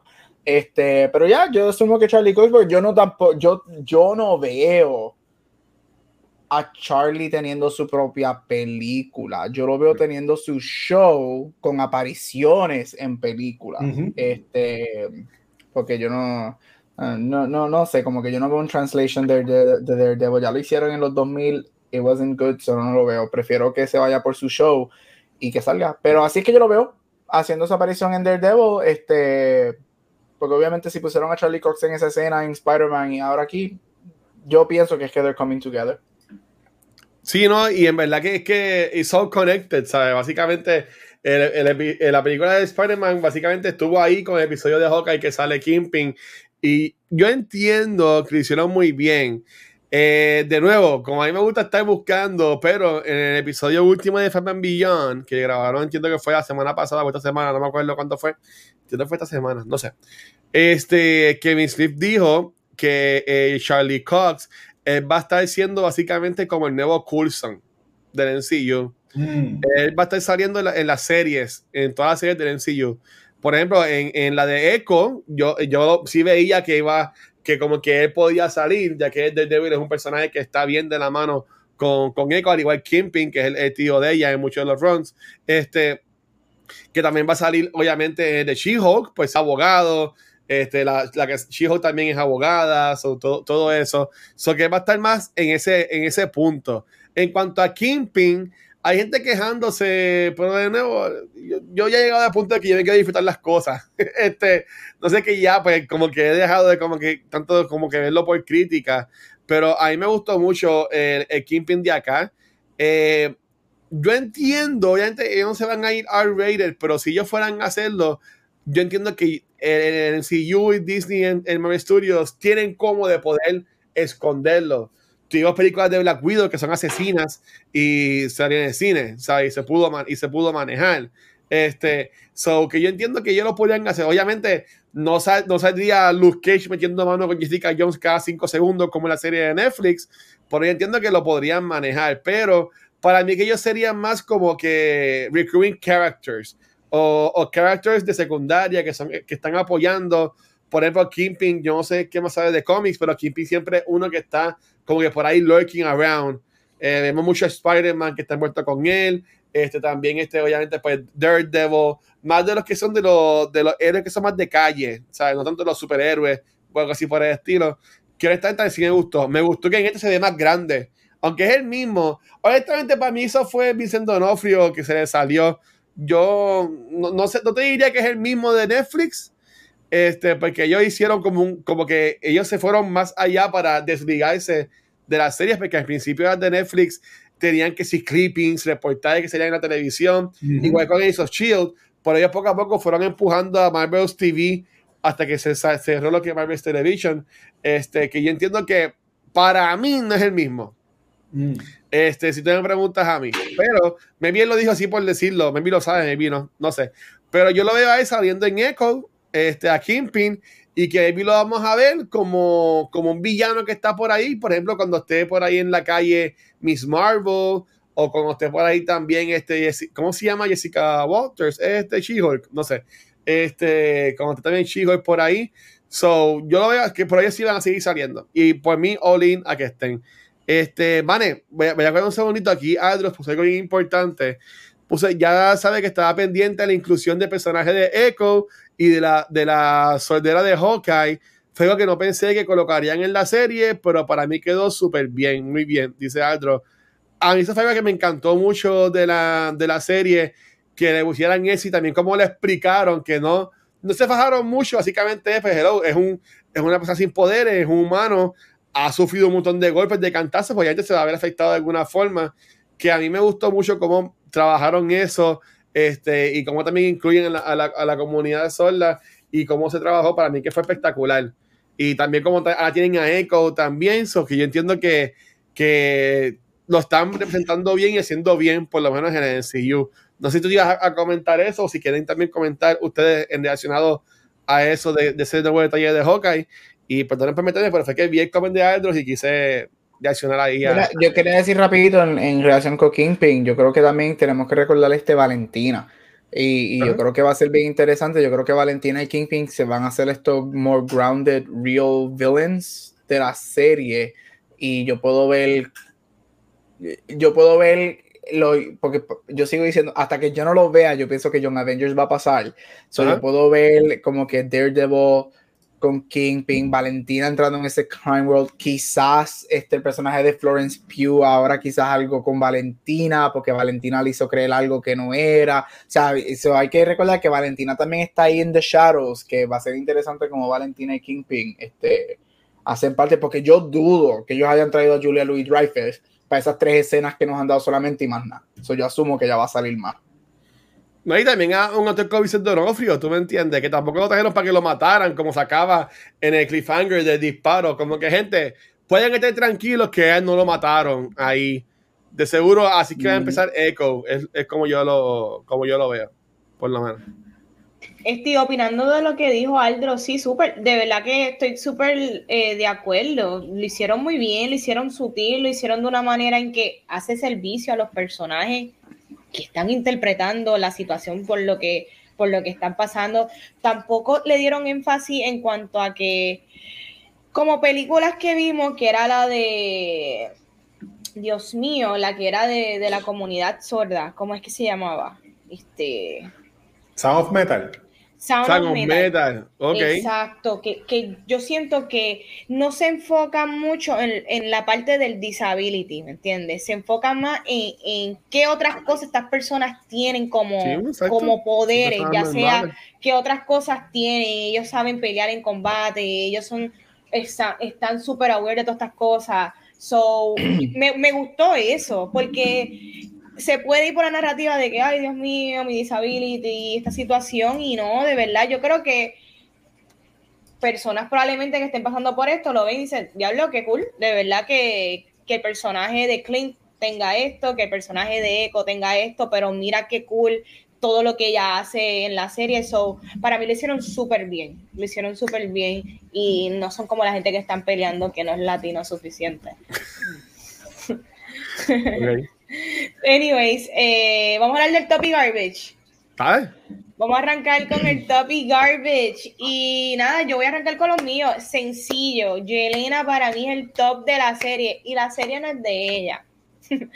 Pero, como dijo Gabriel, sin duda, ella es quien eleva el material. Florence Pugh. Caray, esa nena actúa con la cara. O sea, las caritas que ella pone. Ay, tan linda.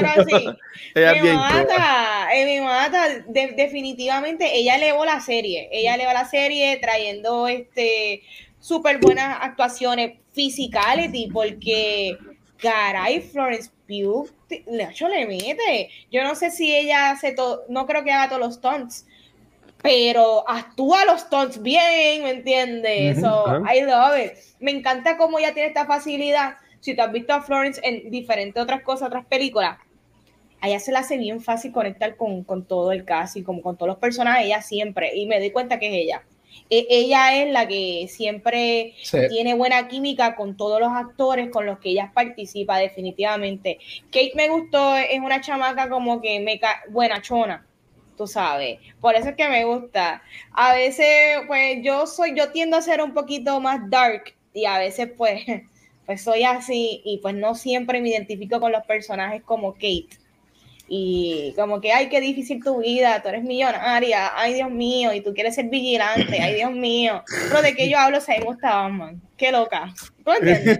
¿Qué tan loca yo puedo ser criticando a la gente millonaria cuando a mí me gusta Batman? Pero como veo el sufrimiento en su cara, pues quizás por eso se la dejo pasar. ok. ¿Y tu Garbage. Ay, espérate, Ah, perdón. garbage. Ah, Me acordé ahora de mi garbage. Mi garbage es que que quizás siento que muchas personas pensaron que esta serie iba a ser completamente enfocada en Clint. Y para mí la serie es más Kate que Clint, pero le hicieron un buen servicio, como dije, ligerito de lo que es Clint. Ligerito. Fue muy ligerito para mí. Pero nada, está bien, está bien. Ay, coche. ¿Y tu Chisa? Ah, yo está frisado. Eh, ¿Y tú, Gabriel? En mute. Voy yo, voy yo. sí, sí, en lo que, en lo que Chizo entra. Ya llegó. Ok, pues dale, yo tiro, después va Chito. Mira, este, mi top redundant, este, Vielena. O sea, nuevamente vemos como Florence Pugh entra y just sweeps y se roba algo que no, que no, quote unquote, es de ella, le pertenece a ella, no es su show y hizo lo mismo en Black Widow. Se robó esa película y dejó a Scarlett, pero allá, allá bien atrás y aquí hizo lo mismo. Este, deja a Hailey y a, y a, y a Clint este, en el starting line y ella se roba la película. Yo de verdad, si tú me vas a dar un- una serie enfocada en algo nuevo, una película, dame una, algo de ella. Yo quiero ver a Florence Pugh en todo. Me gustaría que la conviertan en um, main-ish character.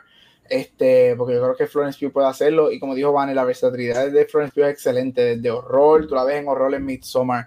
Tú la puedes ver en un period piece como Little Woman. Little Women. Ahora la ves entonces es como una superhéroe en Marvel. Excelente. Garbage. Y mira, sorprendentemente no digo esto de mala forma porque como dije, para mí la serie es it's cute y it's fine y funciona. Yo diría que el garbage para mí es Hawkeye. Este, como tal, el, el- la serie, como dijo Van, la serie no es de él, la serie es de Kate Bishop. Este, yo nunca, yo en lo personal nunca he tenido un attachment a Hawkeye. I could care less. Le podían meter un flechazo en la primera película por la cabeza. Yo, ok, Ay, Dios pues se murió. Hasta ahí quedó. Este, igual aquí, he's fine. Este, no necesito volver a verlo en el MCU. Este, y no es porque lo odio, I don't, es que no tengo attachment con él. No tengo ningún tipo de attachment co- con él. Este, yo creo que el, el- la escena del ice rink con Florence a mí me enseñó el, mucho del purpose de Clint. Y yo creo que Clint sin Natasha no es parte del MCU. Entonces, al ya Natasha no estar aquí, es momento de sacar a Clint y decirle adiós. Por eso estoy contento de que, por lo que yo entendí, es que este es el final de él en el MCU. It's fine. Lo pongo como garbage again, no es porque lo odié, es que, como dijo Van, en la serie no se trataba de él para nada. Él estaba ahí dándole refuerzo a Kate Bishop. He was fine. Y ojalá no se meta en otro problema de meterle carga a la mujer. Y pues, adiós. Jeremy Sí. Renner. Bye. Ay, Dios mío. Eh, ¿Y Chizo? Pues mira, sigue el top este, Florence Pugh, Florence Pugh y, y, y Hailey. Ella es tan buena que ella, si Marvel quiere hacer que ella se coge el título basado en la historia en honor a su hermana muerta y que ella se llame Black Widow, ella llena ese rol bien brutal. Yo la veo ahí con los superhéroes que van al espacio, con los Avengers de verdad y con muchas interacciones futuras de, este, de como que tú eres la nueva Black Widow y que ella hace- tenga su su propia personalidad, en- de que hasta yo haría una secuela de Black Widow con ella, que se llame Black Widow y que sea con ella. Este, me gusta el personaje de Kate Bishop porque dentro del universo de Marvel me gusta como la, la- el contraste, como ella idealiza a prácticamente el personaje más dark dentro de los Avengers, porque Hawkeye es un asesino, igual que Black. Widow. Eh, como tal, y me gusta eso, la veo como así, ahora como Spider-Man creció, porque el Green Goblin desarrolla personajes como si fueran pastillas de toro. Y ahora que Spider-Man es un hombre, eh, esta puede ser la nueva naif superhero, la nueva Spider-Man en la serie, que a lo mejor cuando hagan los Young Avengers y cositas así, pues ya pueda como que llenar ese rol. Que eso me tripió. Y lo otro top que me gustó es las consecuencias. Me gusta que Hawkeye está perdiendo la audición por todos los eventos que han pasado en los Avengers, porque él es una persona normal. Y así como dice Gabriel, no es un garbage como tal, pero a mí nunca me ha, me ha nunca he hecho conexión con, con Hawkeye ni con Jeremy Renner. Siempre lo he visto como un, como un personaje que complementa a los demás. Él se beneficia mucho de la actuación de, de Scarlett Johansson, como los panas y como los cómplices. Así como Falcon. Son personajes que son buenos de reparto, pero todavía como que aguantando una serie de protagonistas no, no los veo. De hecho, mi Hawkeye favorito, porque cada vez hay tantos personajes que hay variedad. Mi Hawkeye favorito es el de Thor el matón del gobierno. Olvídate, el frío, te voy a matar y tú me dices para dónde mando la flecha. Ya este Hawkeye más, más humanizado no, no me lo vende tanto como me lo vendió la misma eh, Scarlett Johansson como tal. Así que es como Arrow, que Arrow, lo peor de Arrow es Stephen Amell. Así que pasó lo mismo con dos, dos arqueros. Pues mira, en el caso mío, este yo entiendo que sí, lo mejor de la serie es Hailey Steinfeld, Steinfeld, perdón, Steinfeld de la serie. Hailey Steinfeld y Florence Pugh, este, me encantaron las dos. Para mí, yo, yo desde que se anunció que iba a salir ella, yo siempre tenía en mente que el show en verdad iba a ser más de ella. Obviamente íbamos a tener a Hawkeye, pues esto es cuestión de tener a un personaje core de los Avengers, como que, que sea el, el pulling para la gente, pero yo sí vi que la historia más iba a ver por los ojos de ella. Aunque sí hay un balance, pero pues bueno, yo, yo lo veía así. De nuevo, para mí ellas son las dos tops. Eh, como dijo Gabriel, las escenas de ellas dos juntas es espectacular. A mí me gustó un montón. Eh, y Helen Safi puede leer el abecedario y como quiera estoy all in. Al igual que Foreign lo puede leer atrás para adelante también. Me lo voy a querer aprender y también la tratar de multiplicar. Este, pero yo sí considero que aunque el personaje de Hawkeye, de Clint Barton, no era uno tier S, por decirlo así, si lo fuéramos a rankear con los demás Avengers, esta serie me, brinda como que más cosas para yo conocer de él y tenerle más cariñito, por decirlo, por decirlo así.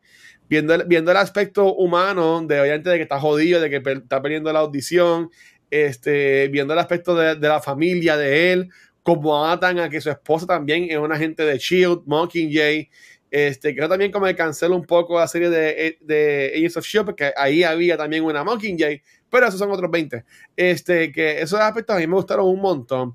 Y esa, ese episodio en el que Kate y él tienen básicamente su Navidad en el apartamento de Kate, que practican lo de la, lo de la moneda y esas cosas, a mí me gustó un montón. A mí me gustó mucho. Este, que de nuevo, Jeremy Renner, pues, como persona puede ser otra cosa, pero por lo menos el, el actor que están trayendo, yo pude ver en, él el, eh, ya el, cansancio, la, pesadez de haber pasado todo esto. esto. Obviamente ya vimos que Captain America no está, tampoco está Tony Stark. Eh, Thor es un dios, eh, Black Widow murió, este, Hulk pues, ya está más viejito con la cosa esta en el brazo. O sea, que básicamente estaban viendo los resultados de estos últimos 10 años en los Avengers y obviamente hay que ver los más marcados entonces en este personaje que es el humano de todos ellos, este, quitando a, a, Natasha que falleció en, en, en, en, Endgame, Infinity War, este, en Endgame.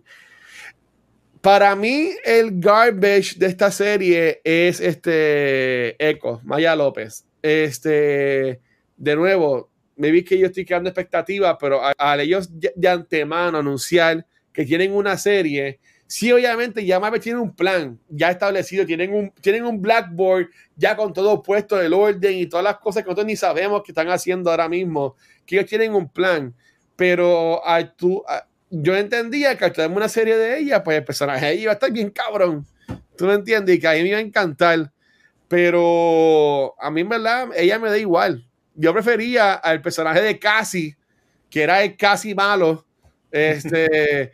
pero a, ella, en verdad, aunque sí está cool la escena de peleas de ella, pero yo honestamente estoy más enfocado ahora en ver Echo para ver cómo desarrollan el personaje de ella. Pero honestamente ahora mismo a mí no me importa mucho el personaje de ella. Lo más que me importa es que sé que está relacionado a Kingpin y eso pues nos va a llevar a que pues, yo veo que Kingpin va a ser el malo entonces de esa serie. Es, es, lo que yo estoy viendo.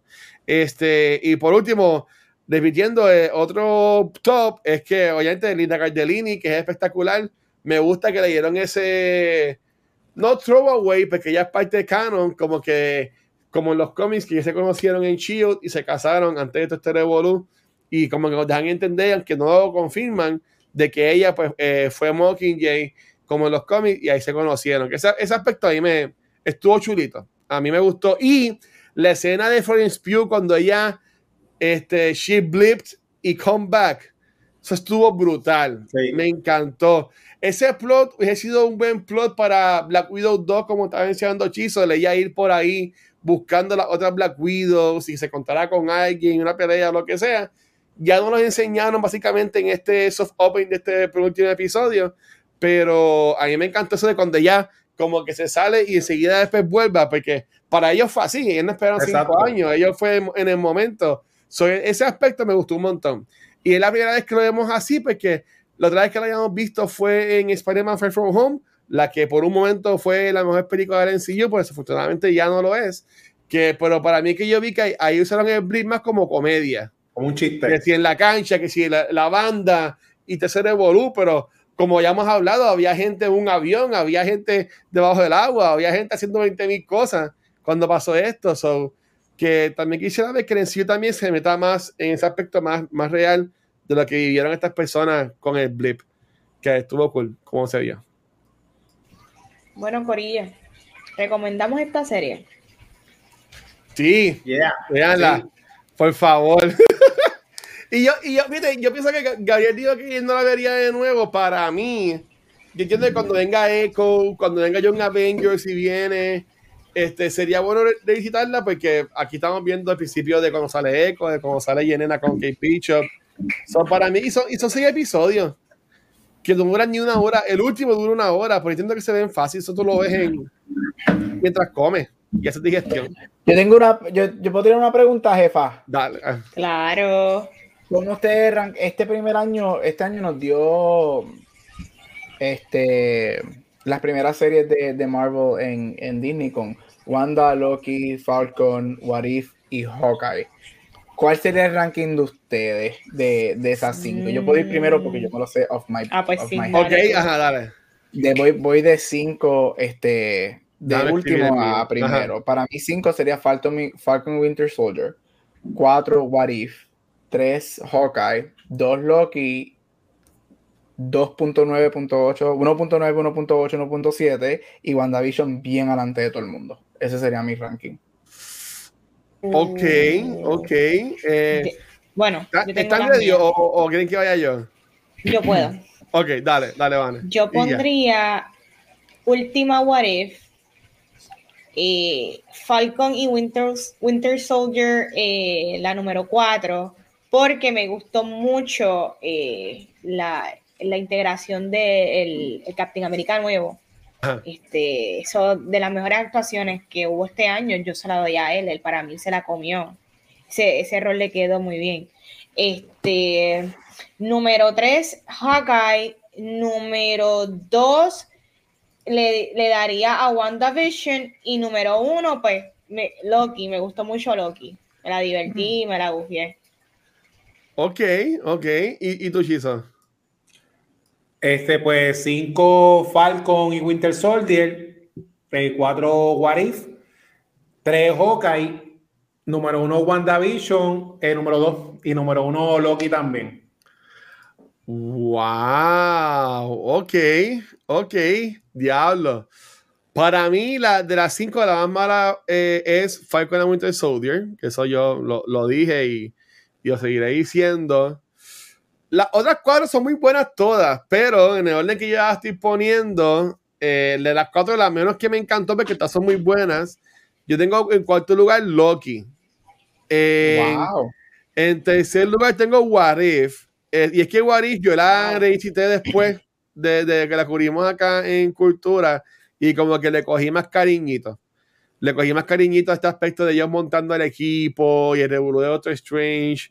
Como que me, me- me tocó más, me tocó más. Este, que tengo tres. En segunda tengo Hawkeye, porque no, para mí es como que la más completa de todas.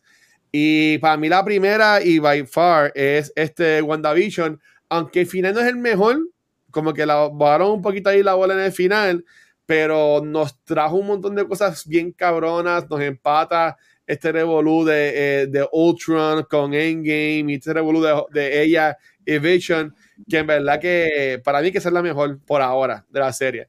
Estoy súper seguro que Moon Knight cuando salga se las, va, se las va a comer a todas, pero por ahora, para mí, la mejor serie de MCU es WandaVision. Que está, que está ahí. Muy bien, qué Que sé que estoy- el- ahí Loki ustedes la tienen bastante arriba, yo lo, lo bajé y de nuevo es que las cuatro, o sea, están las cuatro y a- acá está este Falcon and Winter Soldier, que para mí no es culpa de ellos, fue culpa de la pandemia que afectó básicamente la historia y lo que ellos querían hacer, que se entiende.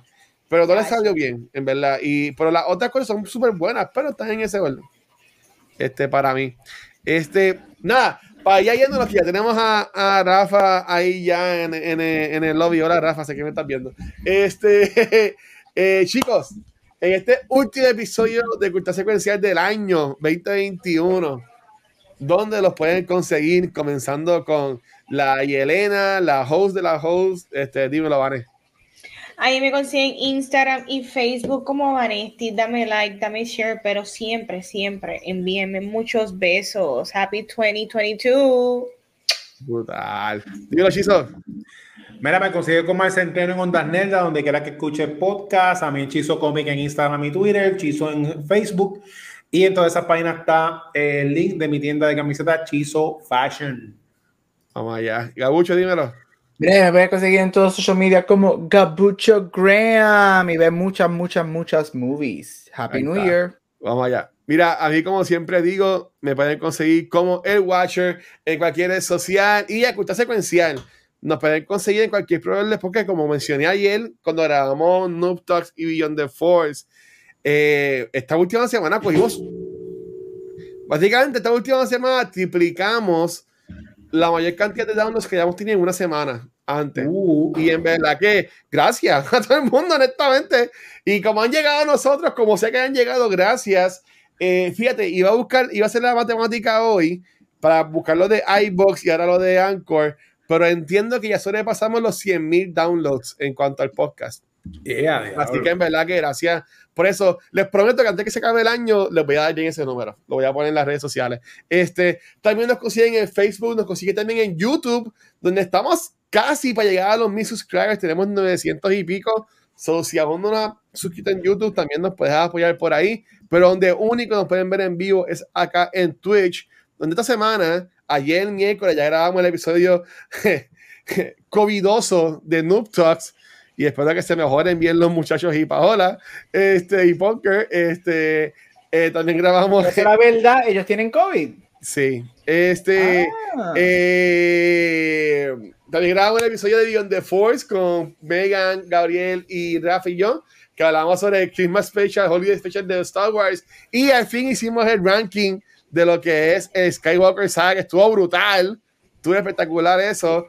Y hoy estamos grabando entonces el episodio de Cultura de Hawkeye y ahora vamos a grabar los dos últimos episodios del año de Back to the Movies con The Amazing Spider-Man y terminando el año con Into the Spider-Verse.